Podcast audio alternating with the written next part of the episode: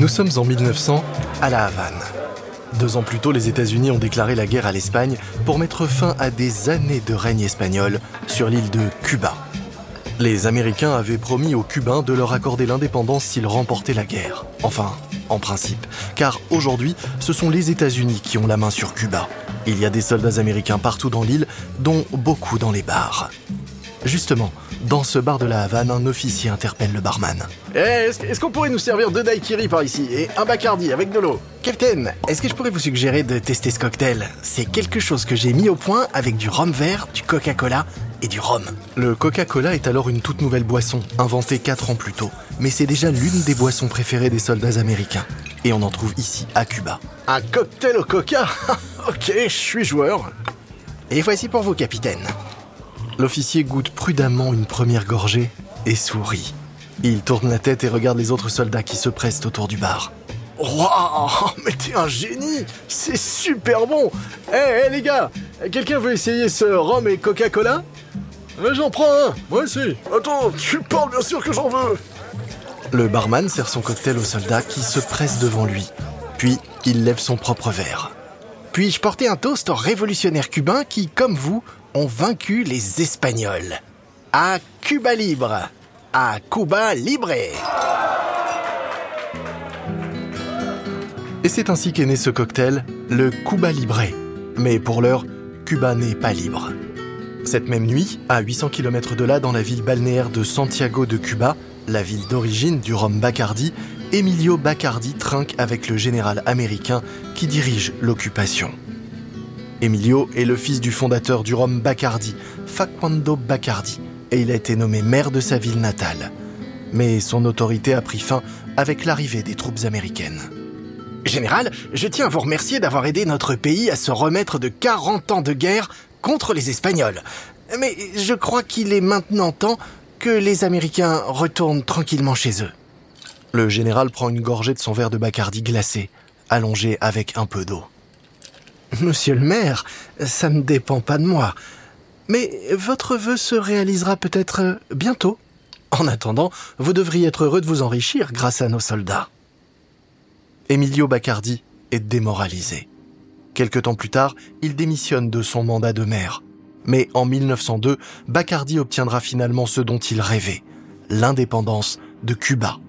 Et les troupes américaines rentreront bientôt chez elles, converties au goût du Bacardi un goût qui va bientôt séduire le monde entier. Cela inspirera même à Bacardi l'un de ses tout premiers slogans, la boisson qui a rendu Cuba célèbre.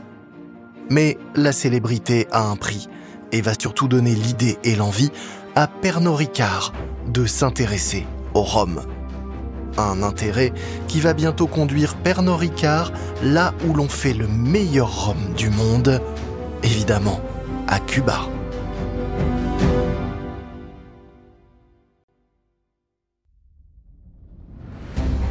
Vous écoutez Guerre de business de Wandery. Je suis Lomik Guillaume.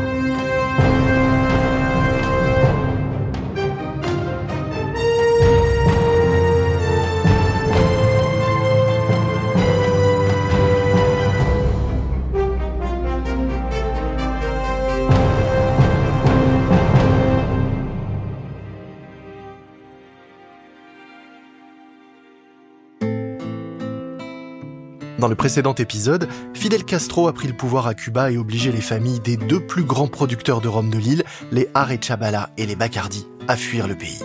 Les Bacardi ont laissé une entreprise prospère aux mains des révolutionnaires cubains, mais les Arechabala ont eux donné aux castristes un véritable joyau, Havana Club. Dans cet épisode, revenons d'abord à l'origine de ces deux entreprises.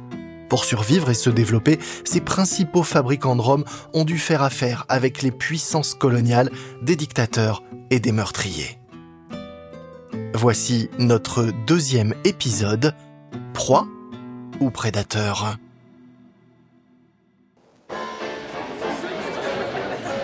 Nous sommes en 1898 au Moulin Rouge, le cabaret parisien. Après une dure journée de travail, de nombreux travailleurs s'attardent dans les bars et cabarets avant de rentrer chez eux pour y déguster un verre d'une boisson à la couleur claire, l'absinthe. La dégustation se passe de la manière suivante. Ils font couler de l'eau sur un morceau de sucre qui repose sur une cuillère percée au-dessus du verre à absinthe. Dès qu'une goutte d'eau sucrée tombe dans l'absinthe, la couleur de la boisson vire et prend une teinte vert trouble. À Paris, on a même donné un surnom à ce petit rituel de l'apéro. On appelle ça l'heure verte. Ce soir, au Moulin Rouge, le peintre Henri de Toulouse-Lautrec et un ami écrivain sont attablés autour de verres d'absinthe. Mais comme la plupart des gens, ils appellent cette boisson par le nom de la marque qui la commercialise, Pernod. Bonsoir messieurs, désirez-vous une nouvelle tournée de Pernod Ah, tu parles, on aura toujours assez soif pour un Pernod de plus cet élixir bon marché qui fait vite tourner la tête est apprécié aussi bien des travailleurs pour se détendre que des artistes comme Edgar Degas, Vincent Van Gogh, Paul Gauguin ou encore Oscar Wilde qui puise, disent-ils, l'inspiration. Car même avec de l'eau et du sucre, l'absinthe est puissante. Cette boisson titre jusqu'à 74% d'alcool. Certains disent aussi qu'elle contient des substances hallucinogènes qui peuvent rendre fou. Mais pour Pernod, ces années sont des années fastes. Alors que l'absinthe déferle sur l'Europe, le business de Pernod est florissant. Mais l'entreprise va bientôt être victime d'une sévère gueule de bois.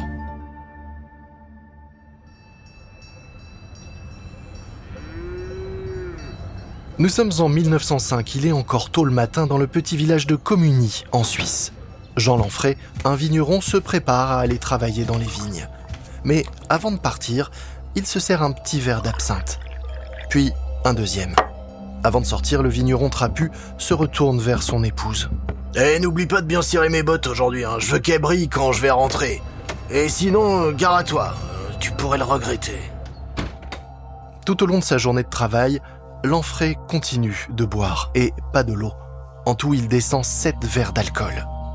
Sur le chemin du retour, il s'arrête dans le café du village pour en prendre un dernier. Quand il rentre chez lui, il a encore soif et boit un litre de vin. Il s'essuie la bouche avec la manche quand il aperçoit ses bottes dans un coin de la pièce. Il jette alors un regard noir à sa femme enceinte. Mes bottes n'ont pas été cirées, mais je t'avais pourtant bien dit de le faire. Ah, t'es vraiment qu'une feignasse. L'enfray sort de la pièce, va dans la remise et revient avec un fusil à la main. Sa femme lève les yeux et voit son mari qui la vise. Elle s'effondre sous les balles. Mais Lanfray n'en a pas terminé. Il tourne le canon en direction de leur jeune fille de 4 ans et du bébé qui dort dans son berceau. Et pour finir, il retourne l'arme vers lui. Mais la balle rate le cerveau. Il est blessé, mais il n'est pas mort. Quand ils arrivent sur place, les policiers le trouvent dans la cour, en sang, mais toujours vivant. Il est emmené accusé de meurtre, mais lui dit qu'il ne se souvient de rien. Je vous en supplie, mais dites-moi que c'est pas moi qui ai fait ça. J'aime ma famille. C'est quelqu'un ou quelque chose d'autre qui doit être responsable de cette horreur. En fait, Jean Lanfray n'est pas le seul à penser qu'il n'est pas seul responsable de cette abomination. Tous les regards se tournent vers celle qu'on accuse d'être le véritable coupable, l'absinthe. Peu importe tout ce qu'il a pu boire et engloutir après, pour tout le monde, c'est l'absinthe qui a provoqué sa démence. À la suite de cet horrible fait divers, l'absinthe est interdite en Suisse, et bientôt dans le monde entier. En 1915, même la France, pays où l'absinthe est particulièrement populaire, prend la décision de l'interdire. Une interdiction qui va conduire Pernod à la ruine. Pernod va donc vendre sa principale distillerie à Nestlé et va tenter de poursuivre ses activités dans le seul pays où l'absinthe reste encore autorisée, l'Espagne. Avec le temps, Pernod finira par se redresser et devenir finalement l'une des plus grandes marques de spiritueux au monde.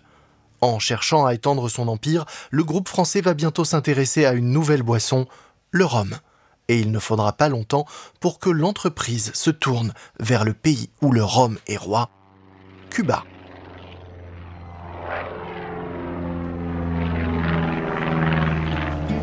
Nous sommes en 1928 à l'aéroport de la Havane, un homme vêtu d'un costume en lin blanc froissé accueille les passagers alors qu'ils descendent d'un vol de la Paname tout juste arrivé de Miami. Il porte un plateau en argent sur lequel sont posés des verres à cocktail. Tous sont remplis jusqu'à ras-bord. Hola, bienvenue à Cuba mon ami. Est-ce que je peux vous faire déguster un daiquiri? C'est au rhum Bacardi et c'est gratuit. Basil Woon, un écrivain anglais, s'avance, tenté par l'expérience. Ah oui, volontiers, je veux bien tester.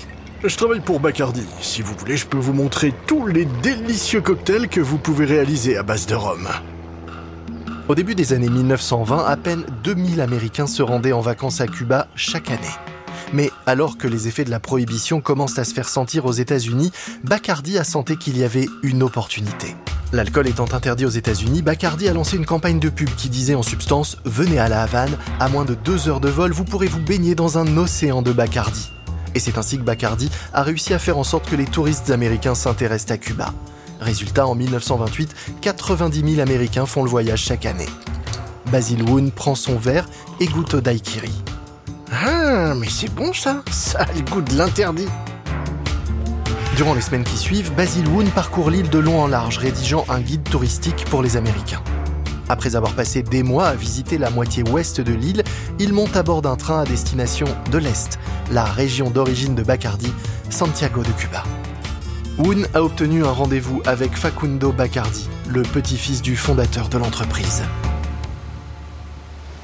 Arrivé à Santiago, Woon attend Facundo sur une falaise qui surplombe la baie et le port. Facundo Bacardi, homme d'affaires prospère et maire de la ville, arrive avec des lunettes en écaille et un panama sur la tête. Il est vêtu d'un costume en lin blanc dont les boutons semblent avoir du mal à retenir sa généreuse bedaine. Bonjour, monsieur Woon. N'est-ce pas ici la plus belle baie du monde?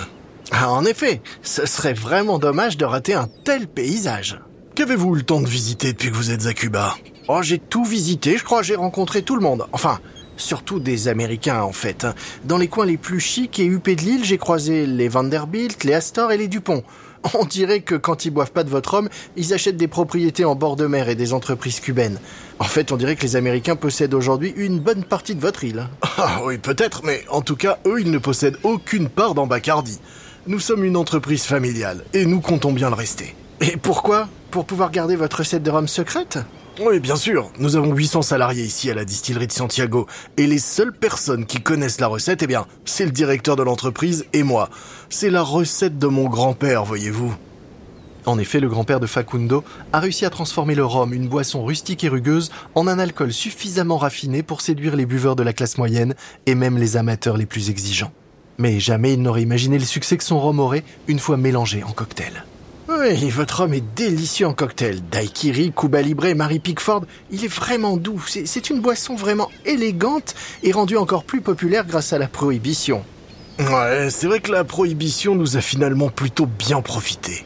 Il se tourne vers le port pour montrer à son invité des ouvriers qui sont en train de charger des caisses estampillées Bacardi dans plusieurs petites goélettes.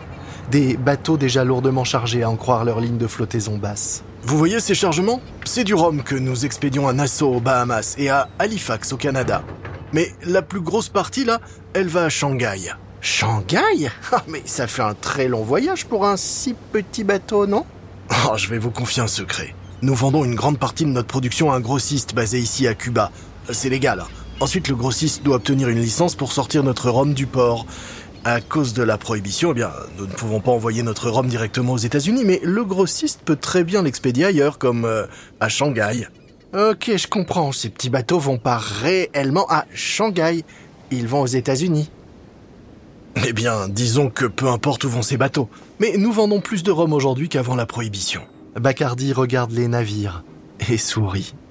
Hmm, beaucoup, beaucoup plus. En fait, il y a plus de buveurs de Bacardi à Shanghai que partout ailleurs sur Terre. Pour l'instant, les affaires sont au beau fixe pour Bacardi. Mais le vent pourrait bientôt tourner. Le vent de la révolution qui s'apprête à souffler sur Cuba. Une véritable tempête qui va arracher Bacardi à son île natale et faire de la place pour un nouveau concurrent qui pourra à son tour se revendiquer de l'esprit de Cuba.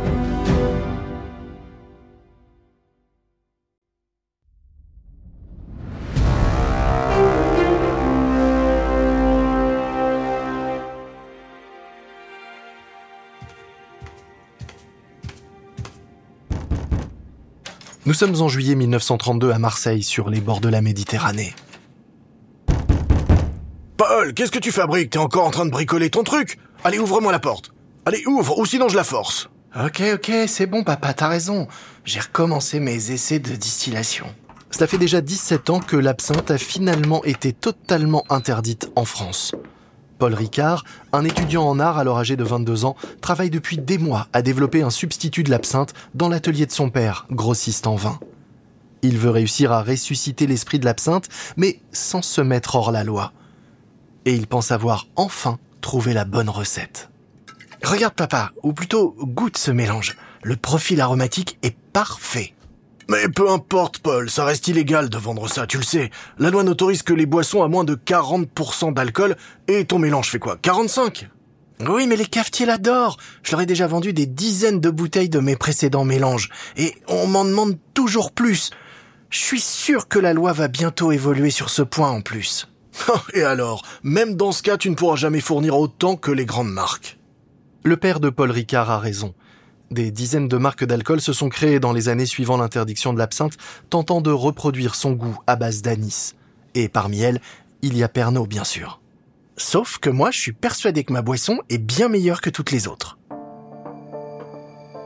Une boisson que le jeune Paul a même baptisée. Il l'a appelée pastis. C'est un mot provençal qui signifie bouilli ou mélange. Et il est le premier à le mettre sur une étiquette, avec succès, puisqu'il rattrape bientôt les ventes de la puissante maison Pernod. Mais il a aussi un plan pour éviter de déclarer la guerre à Pernod.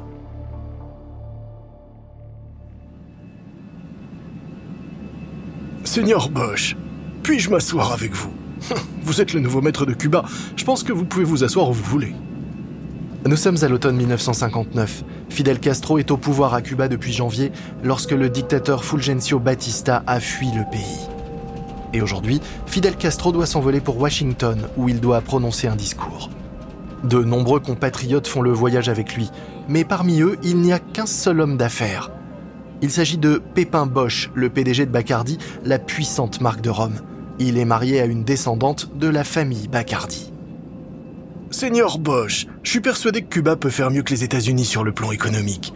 Grâce aux efforts combinés de notre gouvernement et de nos fidèles travailleurs, nous sommes bien armés. Nous pouvons battre les États-Unis, mais vous, nous aiderez-vous Bosch est vexé par la remarque. D'abord, Castro se fait des illusions sur la capacité de Cuba à affronter les États-Unis. Mais Bosch sait qu'il faut faire preuve de prudence face à l'homme qui s'est emparé du pouvoir par la violence. Malgré tout, Bosch décide de répondre sans détour à Castro. Seigneur Castro, nous les capitalistes n'avons pas peur de nos travailleurs, mais nous craignons la combinaison des travailleurs et du gouvernement. Dans votre système, vous dominez le monde du travail, tout comme Batista l'a fait. Vous voulez contrôler à la fois le travail et l'entreprise privée. Si vous voulez que je vous aide, autorisez plutôt les élections et donnez la liberté aux travailleurs. C'est ça qu'il faut pour que le pays se développe. Castro lance un regard noir à Bosch. Sans un mot, il se lève et s'en va.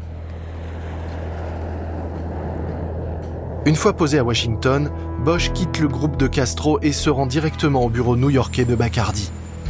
Il a rendez-vous avec le président de Bacardi, Bartolo Estrada, et il lui résume ses derniers échanges avec Fidel Castro.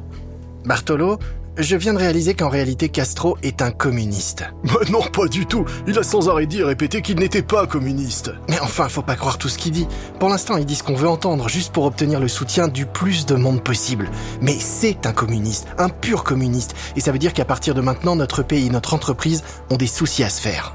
Et en effet, six mois plus tard, le gouvernement cubain annonce la nationalisation de la plupart des grandes entreprises de l'île y compris donc la plus célèbre et la plus rentable de toutes les entreprises cubaines, Bacardi. Le régime castriste saisit pour 76 millions de dollars d'actifs de Bacardi, tandis que la famille Bacardi cherche à fuir le pays par tous les moyens. Manuel Georges Coutillas, l'arrière-arrière-petit-fils du fondateur de l'entreprise, monte à bord d'un bateau de fortune en direction d'Haïti. En cours de route, le navire manque de chavirer et évite de justesse le naufrage. Mais Coutillas survit et prendra la tête de la société Bacardi.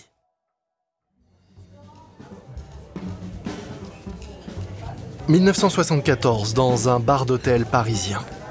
Assis à une table, Jean Aymar, le PDG de Pernod, commence à s'impatienter.